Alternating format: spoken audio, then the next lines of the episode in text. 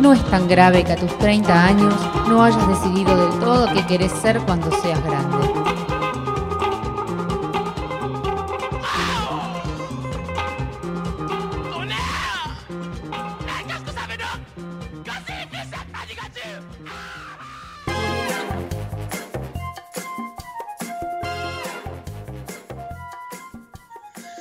Bueno, y continuamos un nuevo bloque, una nueva oportunidad para No es tan grave en esta tarde-noche del mes de abril.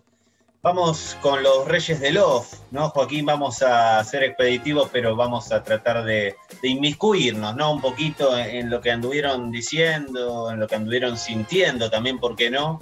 Los Reyes del Love, ¿por qué? Porque claramente la radio es servicio. Y este servicio es fundamental para la democracia y porque a ella me debo, me fui a la búsqueda de columnistas mujeres que me vendan un buen humo, pero la verdad que no las encontré. No encontré mujeres. No hay. No hay. No hay mujeres que me vendan humo y eso que las en- la, la busqué por toda la... No te vendo humo si querés. Por toda la... Bueno, espero ¿Lo tu pagás? columna de opinión. Espero tu columna de opinión para el próximo radio servicio.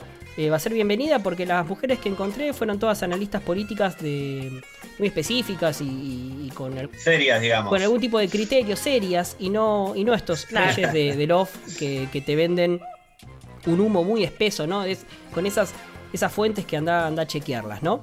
Pero bueno, empezamos por el capitán. El capitán de todos ellos, que no es el más viejo ni tampoco el más joven, que es Carlos Pagni. Eh, Ajá. que la verdad que se dedicó a defender a su jefe, ¿no? A su nuevo jefe, que es Mauricio Macri, en este rol en el que está Pagni, que es básicamente eh, algo que no hacía antes de forma tan explícita, que es defender a Macri, básicamente. ¿Y Defenderlo. lo defiende bien? No, lo defiende más o menos porque lo defiende de una forma en la que Macri no sé si eh, diría, bueno, Pagni, no te pedí tanto, no me digas esto, no me digas lo otro.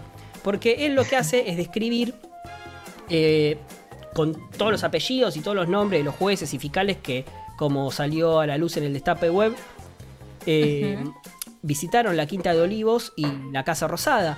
Pero lo que agrega Pagni, que es muy curioso, es que todas estas, eh, todas estas visitas en Olivos y en Casa Rosada no eran eh, cu- cuestiones espurias, digamos, no, no eran eh, cosas es- escabrosas, sino, como dice Pagni, eh, él escribe, en todas estas acusaciones hay ingenuidad o cierto cinismo, porque cualquier persona bien informada sabe que Macri no realizaba las reuniones escabrosas con jueces ni en Olivos ni en Casa Rosada, sino que las hacía en la Quinta de los Abrojos. Y claro. Ah, o sea, entonces no es que no realizaba reuniones escabrosas, sino que no las hacía donde la gente, la gente desinformada suponía. Claro, digamos que. Eh, Era, vez un de- lo- era una cuestión de locación. Claro, Pagni en vez de decir, no, mirá, Rivas, eh, que era el mejor amigo de, de Macri, iba a jugar al pádel, pero no pasaba nada. Eso podría haber dicho cualquier columnista de la Nación, pero no. Claro.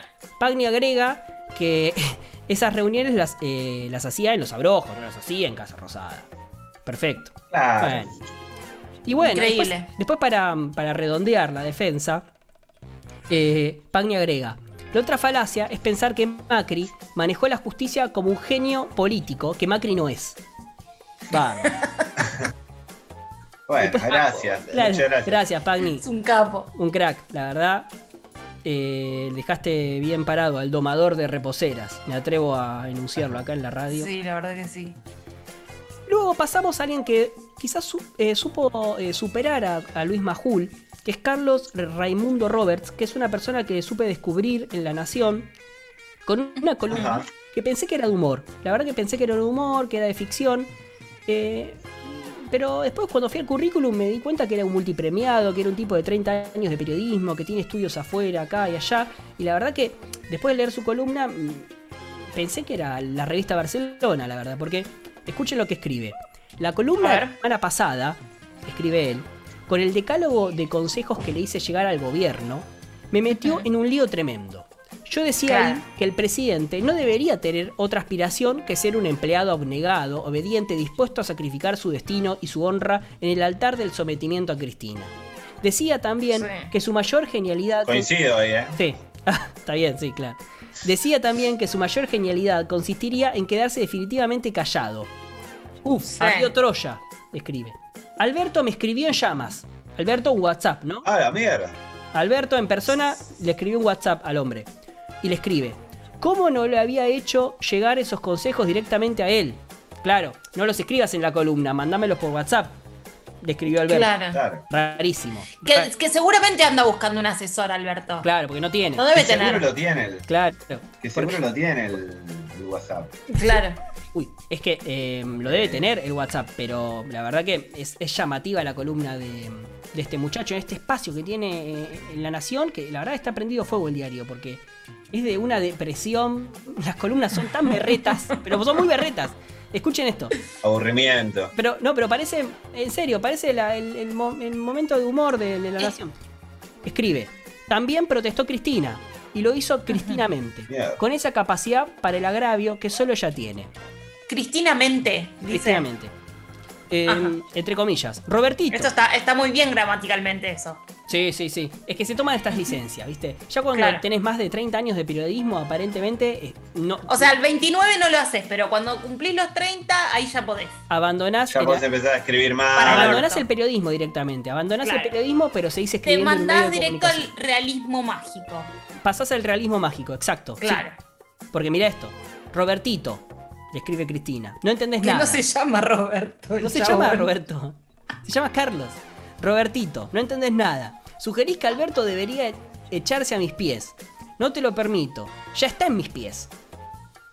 Y después, Claro. y después agrega, cuando empieza con Robertito, como que Cristina ya le escribió varios mensajes diciéndole Robertito.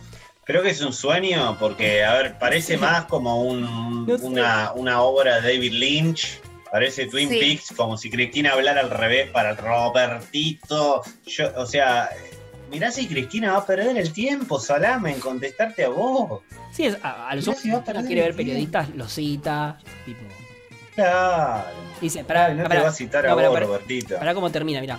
Cuando empieza, Carlos. cuando empieza con Robertito, sé que me espera el camino del infierno. Pará, ¿quién es Cristina? Ah, Pará. La fama que le dan a Robertito.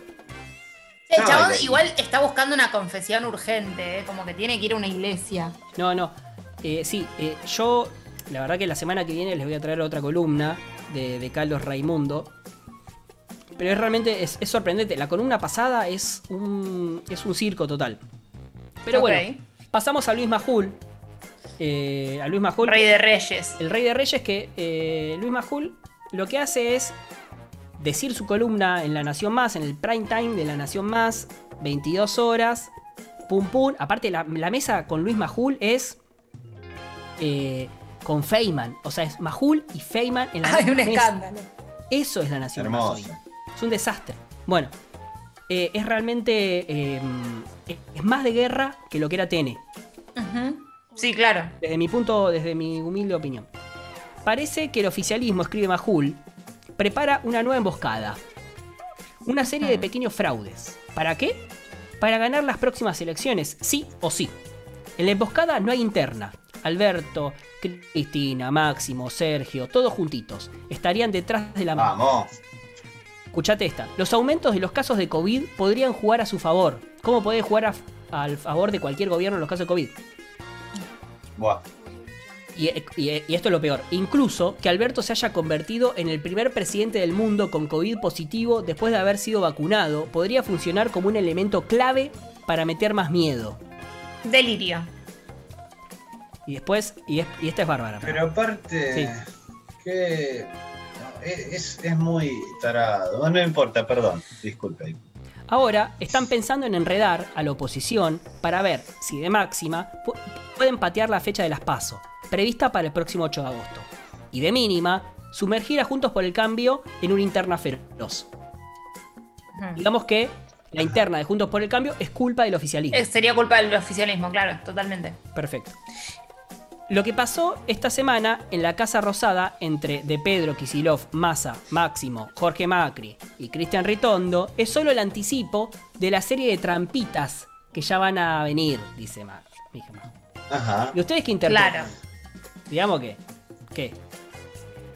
Y que la fotito fue. Eso, digamos que puede ser que haya sido una trampita del oficialismo. Bueno, La- la- puede ser que haya sido. Cerramos, cerramos que las pasos, decimos que cerramos que las pasos se pasan y hacemos la foto con Ritondo y con, y con Jorge ah, claro. Claro, claro, claro. Claro. Pero bueno, Bueno. esa, esa se la pasamos. Se a llama política. Puede ser. Se llama política, Claro. claro, exacto. Se llama rosca. Se llama rosca privada.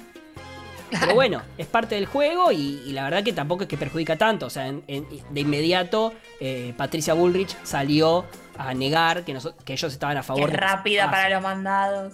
Claro. Pero bueno, eh, Y esto, y esto es un desgrabado, o sea, esto ni siquiera es que el chabón se sentó en la, en la redacción del diario y lo escribió, sino que se lo desgrabaron. un muchachito o una O sea, un, muchachita, eh, se- un empleade. un empleado de, de- de la nación monotributista se encargó de, de Porque está vago, Luis. ¿Eh?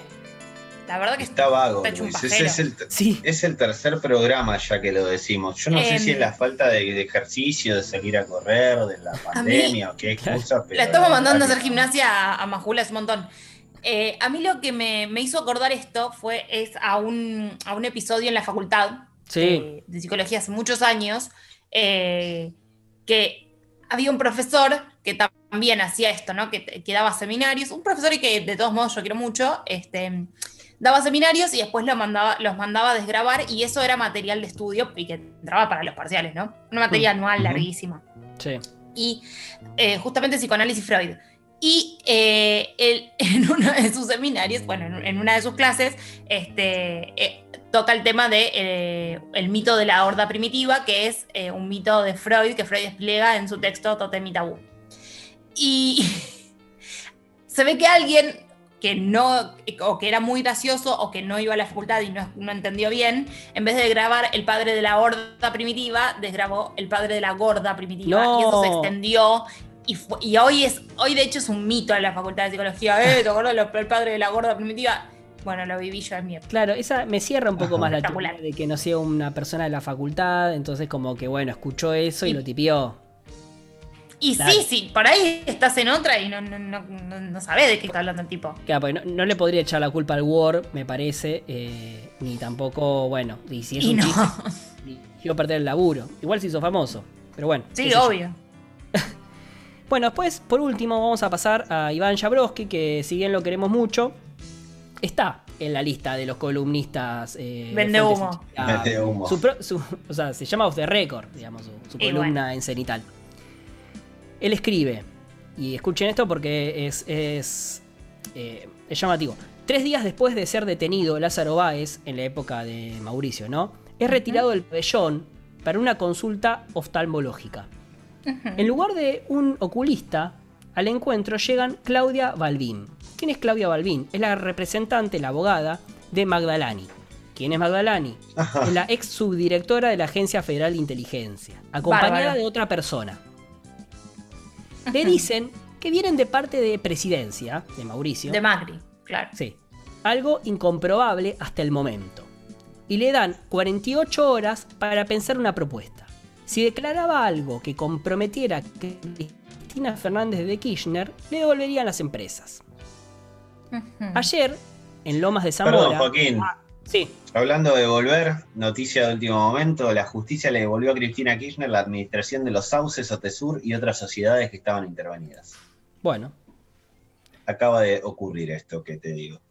Impresionante. Bueno, Tesura era una de las causas que más le. que más le molestaban a Cristina, que más le incomodaban. Bueno, continuamos con el remate de esta cuestión que es, que es llamativa. Ayer, en Lomas de Zamora, Baez declaró como testigo en la causa de espionaje y por primera vez individualizó al acompañante de Balbín. Balbín era la abogada. Sí, sí, sí. Bien. Era Eduardo Miragaya, el fiscal federal adjunto de la Procuración General de la Nación y ex agente de la AFI que renunció hace un año. O sea, el, el fiscal general adjunto de la Procuración General de la Nación durante el gobierno de Mauricio fue de forma clandestina a visitar, Apretar. a apretar a Lázaro Báez para que hable en contra de Cristina a cambio de que le devuelva las empresas. O sea, es un escándalo total. Total. Que no va a pasar nada igual, porque. Y sí, no sé, lo va a evaluar la justicia y veremos, pero sí, ¿no? es como Sí, que- digo, pero no, no, no va a salir en la tapa de ningún medio, no va a aparecer en ningún lado. O sea, lo, No, lo no, escribió- claro, se- seguramente. Lo escribió en su sí, página de internet, Jabroski. Claro. Nada más. Claro, Jabrowski en su newsletter lo publica y seguro que el eh, C5N lo va a levantar porque sigue mucho la agenda de la justicia. Eh, sigue mucho la agenda de judiciales, C5N, y quizás lo levante, pero obviamente ni en TN ni en La Nación Más, obviamente va, va a aparecer este, esta, este entredicho. No van a andar aunque- hablando en contra de su jefe. Claro. Bueno, igual, igual, Igual. Este, este hombre lo hace ya, así que. Lo trató de boludo a Mauricio Y medio que lo che. trata de Y el otro día, eh, Carlos Pani lo nombró y lo medio que lo chicaneó a Iván Jabrowski en su columna. Eso lo hemos comentado ya. Digamos que hay como un crossover ahí. Se llama así, ¿no? Cuando Sí, hay un sí. Sí, encuentro. una pica. Pica, pica. Pero bueno, para. No, está bien, es un crossover, está bien. Perfecto. Em, para ir finalizando, vamos a escuchar. No les quiero quemar más la cabeza. Vamos a prometer más columnas de Carlos Raimundo Robert, que la verdad que me, me Robertito. completó, me completó como ser humano. A Carlitos me completó. en serio, me completó la columna porque la verdad que con Majul, con Pagni ya como que está bastante. Como que está bastante cumplida, pero con, con, con Robertito. No, le aporta, le, aporta un sazón. Sí. Le dio un, un qué sé yo ya bastante fantasioso que era lo que buscamos, ¿no? Porque Yo no me quiero quedar con la frase de Cristina, eh, Robertito, vos no entendés nada. No, no importa a quién se refiere. Vamos a No divertirnos un rato. Después de, bueno, con el cuelgue, con quien nos divertimos bastante, pega un poquito Carlitos de la Nación. Y vamos a escuchar Sabandija del cuelgue.